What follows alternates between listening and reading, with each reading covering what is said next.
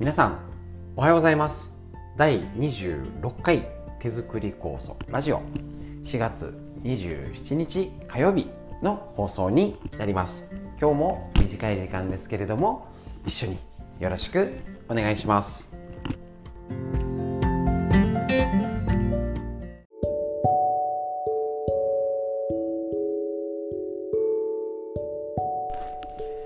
はい。それでは今週の特集手作り酵素の基本っていうことでご紹介しております、えー、と前回の放送では、えーと、旬を守ろうねって話をしました。こちら普段の食事も今旬がわからなくなってますのでぜひ旬なもの一つでいいので食卓に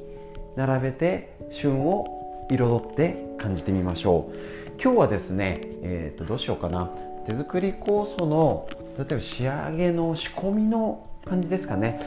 えーと、大体目安になるんですけれども刻んだ日から数えて6日間ってことでお話ししております。目安ですね。こちら日によって時間帯が違って中にはあのうちに来てる方なんかは毎回温度と湿度をチェックして何日ぐらいに大体砂糖なんかつけたよなんてすごいしっかりやってるらっしゃる方もいるしうちがこの日でいいよって言った日にちまでしっかりやることもやってる方もいます。この辺ねなかなか塩梅っていうようにちょっと難しい部分っていうんでしょうかね。さここ最近ですと急にこの日差しはねあったかいけど家の中が涼しい。なんか空気がカラカラ。ねあのー発酵、ね、微生物生き物との居心地としたら人間もね居心地がなんか疲れるな肩が張るなこの天気がおかしいこの風がビュービューな時は体調もおかしくなるように微生物の居心地も悪かったりしますので、あのー、ぜひね、えーと、日に日にちこちらはねこうじゃなきゃって決めらんなくてこれなかなかね経験的にやんなきゃ分かんないやつなんですけどね是非そのあ先日のあのこのね季節を守るってとっても今不便なんです。このね便利な道具を使っておいてなんなんですけど特にすみませんちょっとね手作り酵素っていうことでちょっと余裕も出てきたのであのこちらツイッターとかえーと、インスタグラム、えーと、と Facebook でもこのやつをねちょっと配信貼り付けてやってやり始めてっていう感じをしようかなとしてるんですけれどもやっぱりねこのね便利なものと昔のこの両輪でいくこの考えはねやっぱ忘れちゃいけないと思っております。私自身こうやってラジオやったりとかねあの動画したりとかいろいろしてるんですけれどもあのまあねコロナになってからまあいろいろこういうねライブ配信とかいろいろし始めて、ね、挑戦はしてるんですけれどもやっぱりこのね特に今年の構想会構想作りがちょっとイレギュラーな形で今年やらせてもらったんですけどで、あのー、治療の方もですねこちら、あのー、オンラインとかでもやったりはねしてるんですけどもそれでできること会えないからできること会えなくてもできること素晴らしいと思います。インターネットの力はすごいんです。ねあのー、ライブ配信も海外のまで見れちゃうっていうびっくり。なんですけれどもやはり改めて感じることをこんだけねネットに振り切っておいてなんなんですけれどやっぱり人と人とのつながりが大事になってきますので是非この旬を守る、ね、便利とかけ離れたことなんで春過ぎたらもう春のコースを仕込めないんかよっていうのが多分若い人とか便利なものの慣れちゃってる人の感覚なんです。だけど昔で言ったらお米は1年に1回しか取れないんです。だけど今は必要な分だけ3キロとか5キロとかだけ買ってなくなったら買うっていうこの感覚のズレも知らなきゃいけないんですね。なので例えばその6日間ね、酵素を仕込む6日間ぐらいかな7日でもいいよなんていうアバウトな感じは今のネットの状態だとねえー、ちゃんと言ってよっていうことになっちゃうんです。だけどぜひ逆に何でも便利ポチッと押したら次の日 Amazon で物が届くんです。だけどその不便さをぜひ手作り酵素私は羅針盤と思ってるんですけどそういう昔のことを忘れてはいけないなっていうことでぜひ6日間ぐらい適当な、ね、あの6日の朝に越すのか夜に越すのかでも違っちゃうじゃん。適当に上手にやりましょう。ただねあの最近は減りましたかね。なんか、えーと、泡が立たないと発酵下にならない。っていうね問い合わせをねあの最近減ったかな言うようになってきたからでしょうかね。まあうちで作りに来てる方はほぼないんですけれども他で教わったよとかインターネットでとかなんとか聞いたこともないようなとこの講習に参加してなんか違ったやり方を聞いてみたいなパターンは意外とあったんですけれども泡が出るまでかき混ぜる。ね。えっ、とちょっとねどういう基準かわからないんですけどあくまでこちら十勝金星社の海の精強根使ってる指導では絶対にありませんので注意してください。えーとね、もちろんあのプチプチになったりするからななったらアウトじゃないんですけど基本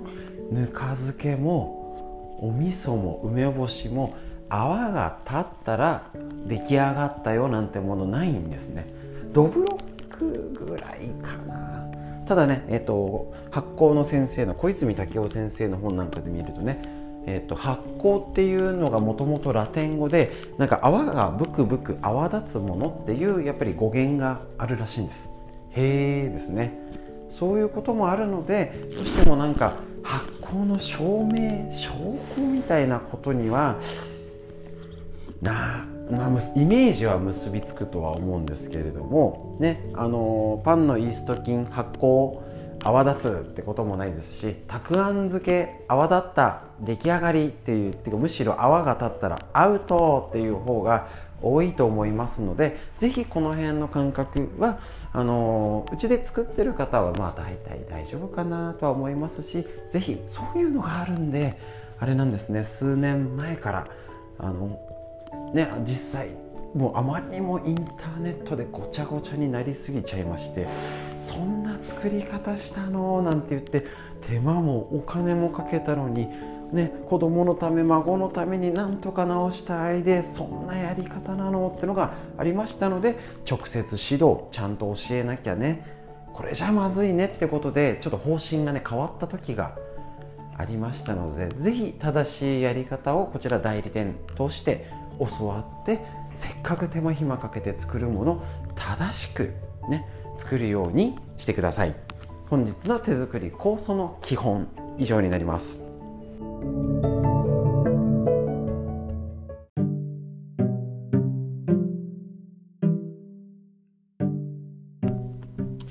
はいそれではえっと今日は新聞の記事ではなくて、えっと、手作り酵素の、えっと、コンシャネル川村文夫先生が、えっと、北海道の帯広市にある十勝金星社。こちら、えっと、あるんですけれどもこちらで通信出しておりまして号外ってことでコロナ対策について、えっと、こちら書いております。特集ということでね。細かくは、えーと、こちら中身は譲るとしてちょっと,、えーとこちらで気になるところで、えっと、紹介するとこちらの手作り酵素とオリーブオイル。これ混ぜたやつっていうのでちょっと手に塗ったりっていうんでするやり方。ねぜひこれねおすすめですね。あの手作りなものと、まあ、オリーブオイル。オイルですね。こちらあの手作り酵素のオリーブオイル4の割合ですね。えっと、100cc なら手作り酵素60オリーブオイル40で混ぜてってあるんですけれどもこちらあのちょっと割合うちなんかも適当にやってますね。でえっ、とこれ混ぜといて、えっと、手指に塗り込むと。あのこちら手こちらあれ？すいませんどこだか忘れちゃったんですね。こちらあの十勝金星社通信の第何号かすいません。今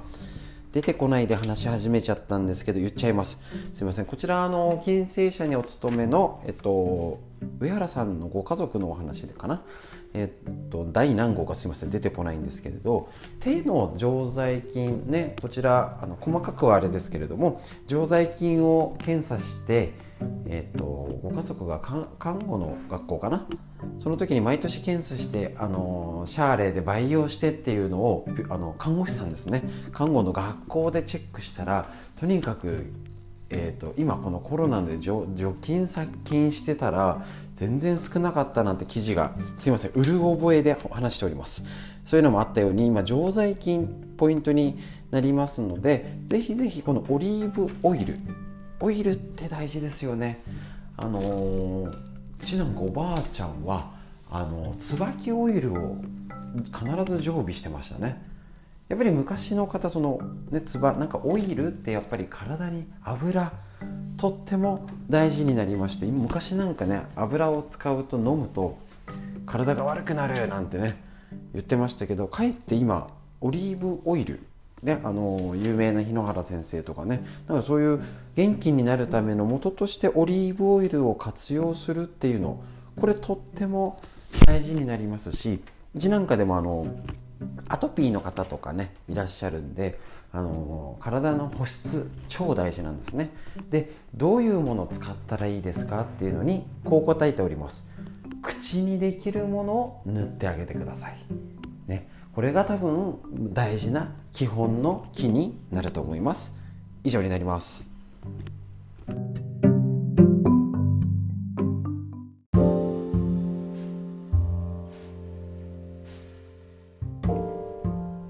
はいこちらですね、えーと、皆さんのコメントを紹介するコーナーでございます、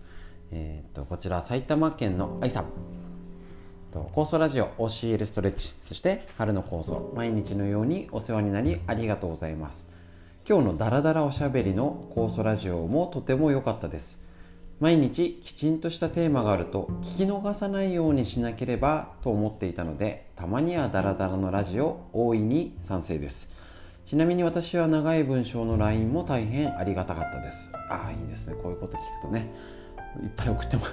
送りすぎだろってぐらいちょっとね一時送ってましたのでね。なかなか読めなくてって声が多かったのが正直なとこです、えっと、普段から文字を頭に入れることに慣れているので記録として残せる文章はとてもありがたかったです。そうそう毎日ピンと糸を張り詰めての生活はよくありませんもんね。この1週間はそんなダラダラな気分での生活も気分転換ができていいかもですね。ということでえっ、とこれでかなりね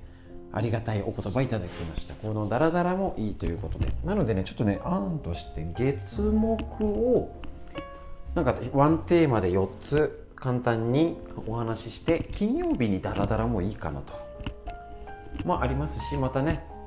週末ラジオとかのでダラダラも入れてったりとか上手にテーマのとダラダラの入れていきたいと思っております。こんな感じでコメントをねちょっと全部紹介しきれなくて申し訳ないんですけれどもあのー、ね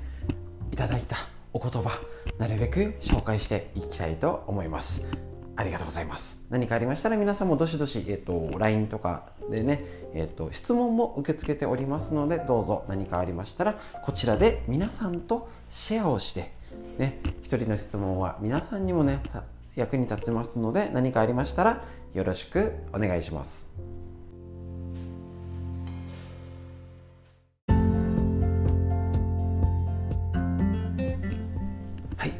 ですね、手作り酵素の春のが、えーと、やっと落ち着きましてですね、えーと、こちらラジオの方を、えまあ、いつも通りには戻ってるんですけれどもちょっとこのラジオのやつも SNS 手作り酵素のこちら芦沢治療院名義っていうよりは手作り酵素ラボっていうねこちらの名前で、えーと、Twitter、Facebook、えーと、Instagram でも、えーと、こちらの、えー、とラジオのやつだったり解説のノートの記事あノートっていうのでブログみたいなやつでもちょろっと書いております。ね、あの大体同じ中身をねペロッと貼り付けてるだけなのであれなんですけれどもそういう発信の仕方を変えたりストレッチの方ですね。ストレッチの方でも実はライブ始めました。どんだけやってんねんっていう感じなんですけれどもあのちょっとね急遽思い立ってライブ配信しながら録音するという暴挙に出まして 暴挙というかねやっちゃえみたいな感じでやったら意外と良くてですね。要はラジオで解説してることをそのままラジオに載せてまた耳で聞いた方が聞きやすいじゃんみたいなところあると思うんですね。ね。でライブ配信だともうダーって流れちゃうから聞きまた聞けないし動画って何回も再生ってきついんですね。だけどラジオならあまたこの時流そう。あこの時流しとこうっていうとその時で耳に入ってくる中身変わってくるので意外といけちゃいます。なのでちょっとまた今日はあれだったんですけどちょっとね自律神経のことなんかもそっちのラジオで少し解説したりしたいと思いますのであっちもこっちもなんてねラジオ大変忙しいなみたいな方も出てきちゃうかもしれないんですけど一応時間は短く同じ15分ぐらいにまとめましたので是非このコロナの時代の一日をどう活用するかねあのかかってますのであの家事しながらとかだったら耳ならね聞けますので是非この手作り酵素ラジオとともにストレッチのラジオをよろしくお願いしたいと思います。今日もね是非天気空を見上げて空ねどんな青青色してますでしょうか？雲の色はどうでしょうか？上を見上げて風を感じてね気温を感じて是非皆さんにとっていい一日になりますように。最後までお聴きいただきましてありがとうございました。